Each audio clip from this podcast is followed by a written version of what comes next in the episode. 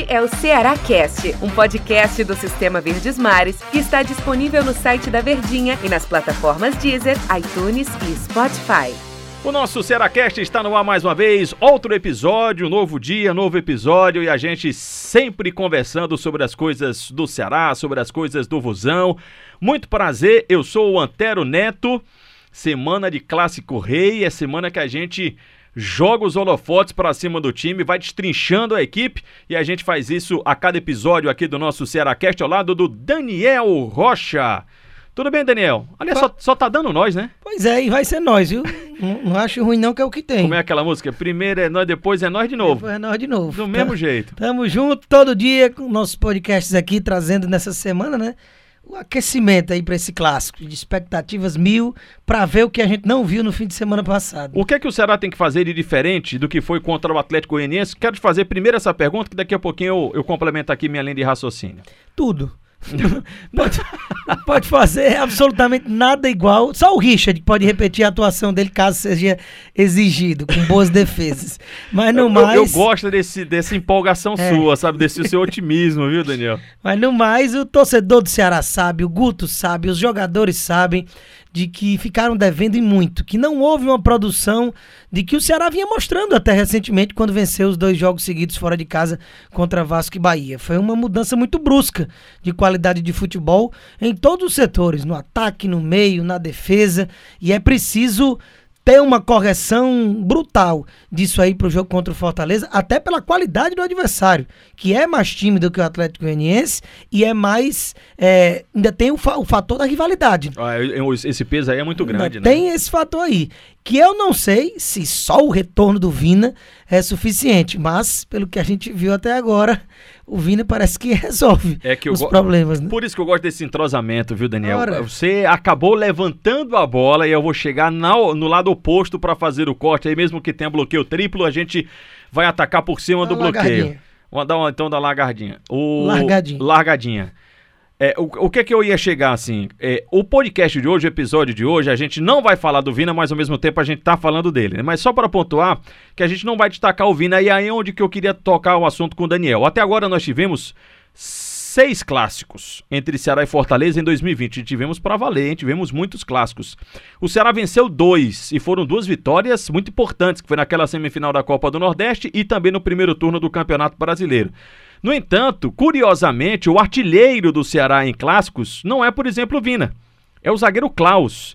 E aí onde é que eu queria chegar? Fiz a pergunta ao Daniel do que fazer de diferente. E aí o Daniel falou tudo pontuou também a questão do retorno do Vina. E onde é que eu queria chegar, Daniel? É, não só no clássico, mas para um time que quer seguir no Campeonato Brasileiro, quer, quer coisas grandes no Campeonato Brasileiro, é legal quando você tem um destaque. Mas você precisa ter os outros bons jogadores atuando também. Se perguntou, será que só o retorno do Vina é suficiente para fazer o time do Ceará mudar de cara? E aí eu peguei o Klaus aqui como exemplo de que foi o artilheiro, ou é o artilheiro do Ceará no, nos clássicos de que o Ceará não pode ficar só com Vina. E o Ceará tem condições de ter outros jogadores rendendo e que, que sejam protagonistas também, jogadores que possam se destacar também. Assim que tiver, acho que é muito importante, né? Até porque o Klaus hoje é um reserva, né? Você vê. Ao que tudo indica, deve ser Luiz Otávio e Thiago Panhussá, manutenção da zaga titular, apesar de eu ainda preferir o Klaus pelo que mostrou quando pôde estar em campo sem estar lesionado até agora na temporada, muito regular, você não teve um ai ainda para dizer de, de, errado das atuações do Klaus. Mas esquecendo isso, e esse detalhe importante que você trouxe, mostra até como tá variando, né? O pessoal que tá marcando gol, como você não tem um cara que tá roubando a cena nesses clássicos. O próprio Klaus ele aparece com dois gols, mas é um zagueiro, né? Não é aquele cara que vai brilhar os olhos com grandes jogadas, entortando a defesa adversária e com jogadas de brilhantismo.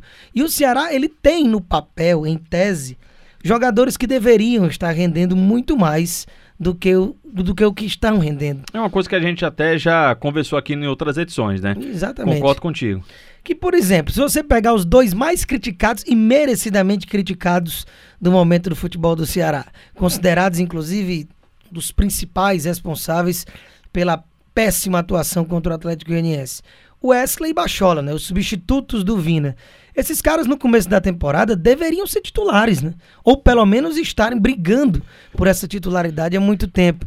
Então, a ausência de futebol de determinados jogadores, um Matheus Gonçalves desse, que foi outro investimento do Ceará adquirido da temporada passada para essa temporada, nem entra mais. As soluções têm sido jogadores que você nem imaginava. Léo Chu, Clebão, Saulo Mineiro entrando bem. É, jogadores que, em tese, se você perguntasse para o torcedor no começo da temporada, nem traga ah. e nem, nem vai jogar no time. Mas são as surpresas boas também do futebol para ser o contraponto dos jogadores que deveriam render e não rendem. Então, realmente é uma necessidade do Ceará ter esse protagonismo de outras peças apesar do Vina ser extra classe e ter roubado a cena realmente até aqui na temporada. Ô Daniel, eu você, você, dos nomes que você citou aí, tem dois que me chamam muito a atenção. Mas antes de dar aqui a minha opinião, o clássico rei, ou um clássico melhor dizendo, ele é tão complexo da gente conversar, da gente analisar, porque ele ao mesmo tempo, ele é momento, que nem Copa do Mundo, é momento, só que a gente não pode descartar a história. Né? O clássico, ele reúne tudo ele traz tudo. E aí, por que, que eu estou falando disso? Por exemplo, de momento, eu tenho Eu aposto em dois jogadores do time do Ceará. Eu tenho super confiança em dois jogadores: Léo Chu e Saulo Mineiro. Vejam só quem é que eu estou apostando, né? De momento, para mim, são os dois jogadores que mais têm rendido, com exceção do Vina, evidentemente, né? Que a gente já prometeu que não ia falar dele. Que é. Tá só falando. Só falando. Léo Chu e Saulo Mineiro. Para mim, os dois principais jogadores ou as duas peças de maior destaque do time do Ceará no momento. Só que, ao mesmo tempo, você não pode descartar uma experiência, uma relevância, um jeito de jogar de Luiz Otávio, do Fabinho, do próprio Vina, que é um jogador que já viveu muitas... Dupla de laterais. A dupla de laterais. O Samuel, quantos clássicos o Samuel já tem nas costas? De clássico rei que eu tô falando. O Vina, quando passou lá pela Bahia, quando passou pela equipe do, do Fluminense também, quando passou em Pernambuco também, já viveu muito essa experiência de clássico. Então, o clássico tem esse aspecto de que tem a surpresa, tem a novidade, tem aquela. O cara do momento, ou os caras do momento, que na minha opinião eu aposto no Léo Chu e, e Saulo Mineiro, como jogadores que podem desequilibrar, mas ao mesmo tempo aquele peso que a gente dá, esses medalhões, digamos assim, né, Daniel? E os chamados heróis improváveis desses aí que você está citando, Perfeito. que vira e mexe acontece no clássico, né? É, você tem um Tinga fazendo gol em final de estadual pelo lado do Fortaleza. O Klaus, né, que a gente começou. O Klaus, né? que a gente mencionou aqui, é, sendo artilheiro da temporada, um ano de tantos clássicos. É, os vilões improváveis. O Vina perdeu o pênalti no último lance do primeiro clássico que a gente teve nesse ano, lá em fevereiro ainda. Então, realmente é um. Pra você ter uma ideia, desculpa te interromper, eu falei sobre peso. É, o Sobis fez gol em clássico. O Sobis fez gol em clássico. Ele quase não fez gol é. na temporada toda, mas no clássico ele, ele fez. Fez gol no clássico contra o River do Piauí, pronto. Pronto, acabou. e teve um no Campeonato Cearense, acho que foi contra foi, o Atlético, Atlético Cearense. Pronto. Então, teve Copa do Brasil contra o Vitória, no 1x0 aqui no último jogo antes Foi, foi mais contra né, do que outra coisa. Foi. mas ele fez gol, só pra gente pontuar, como o clássico ele, ele consegue atrair. O, o clássico é um imã que atrai Berg tudo. Né? Show fez gol pelo Ceará em clássico. Berg Show fez gol no Ceará em clássico, foi aquele 2x1, né? Então não precisa nem viajar muito no tempo para perceber a quantidade dos tais heróis improváveis que daqui a pouco podem passar a nem ser tão improváveis assim, de tão frequentes que essas situações elas costumam acontecer. É por isso a importância dessas peças. E a gente fala, claro, dos que têm mais brilhantismo, mas esses que você mencionou, por exemplo, Luiz Otávio. O Luiz Otávio é o capitão do time, é o xerife, ele é um termômetro da zaga do Ceará. Se o Luiz Otávio não está tão bem como não esteve no começo do ano, é um Deus nos acuda. Por outro lado, se ele tiver num dia seguro, ele faz as duas, ele faz a dele e a do Panho Sá. Ele está onipresente ali no sistema defensivo e tira tudo quanto é bola, ainda chega bem à frente com cabeçada. Bruno Pacheco, impecável muitas vezes no sistema defensivo, apesar de não ter feito gol, né?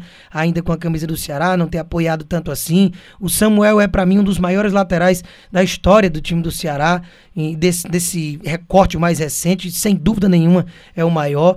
Então não tenha dúvida de que tem muito cara cascudo que é muito importante, assim como os plasticamente vistosos dentro desse clássico. E para o Ceará vai ser importantíssima a participação de cada um desses aí. E só pra gente complementar e fechar aqui o nosso o, o episódio de hoje, quando a gente fala dos heróis improváveis, o Ceará já teve bastante é, ao longo do Campeonato Brasileiro com relação a, a, a, marcar gols, né? O Ceará tem um bom número de gols marcados no campeonato, né? 35 gols. Só pra gente pegar como comparativo, o Ceará tem 11 gols a mais do que a equipe do Fortaleza.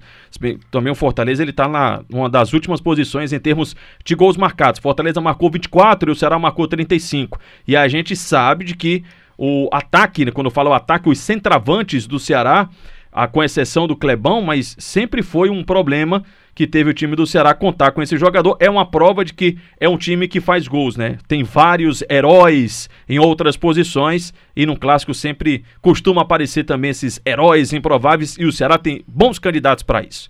Acabou. Acabou, passou voado. Amanhã tem mais. Pede pro, pede pro pessoal compartilhar aí. Compartilha, Pô, compartilhe né? nas redes sociais. Manda pra todo manda mundo nos aí. grupos de WhatsApp aí pra rapaziada. Legal. Entendeu? Ajuda Todo mundo. nós. Ajuda nós. Valeu, pessoal. Concordou, discordou? O importante é você acompanhar a gente. Valeu, obrigado. Amanhã tem mais.